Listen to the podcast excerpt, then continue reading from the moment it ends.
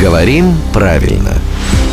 Здравствуйте, Володя. Доброе утро. Кто-то из наших слушателей отправится, ну, пожалуй, наверное, в один из самых, если не самый мой любимый город планеты, в Дубай, Он сразу после Еревана, любимый, или после Москвы? Давай определимся. после Еревана. Ай, Где-то между Ереваном и Москвой. Дубай. Да. Теперь, как человек, который очень любит этот город, и как э, человек, который очень сильно вздрагивает каждый раз, когда кто-то говорит про Дубай во множественном числе, я прошу помощь зала, то есть вашу, экспертную помощь.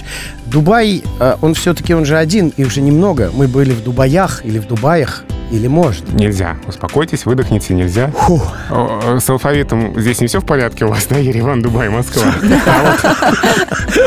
А вот с родом все нормально, да. Запомнить очень просто. Как, например, слово «рай». Рай Ну, и похоже Дубай. же, Да. да, да, Дубай это край, напоминающий рай, это Но правда. нет, подождите, плохое, потому что там в раю, а у Дубая предложено поесть В в Дубае. Дубаю. В Дубае.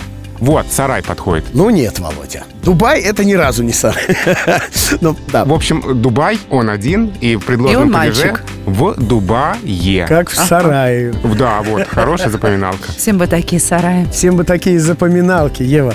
Это был главный редактор «Грамоты.ру». Скажет, как отрежет. Потом ищи свищи. Рубрику «Говорим правильно» слушайте каждое буднее утро в 7.50, 8.50 и в 9.50.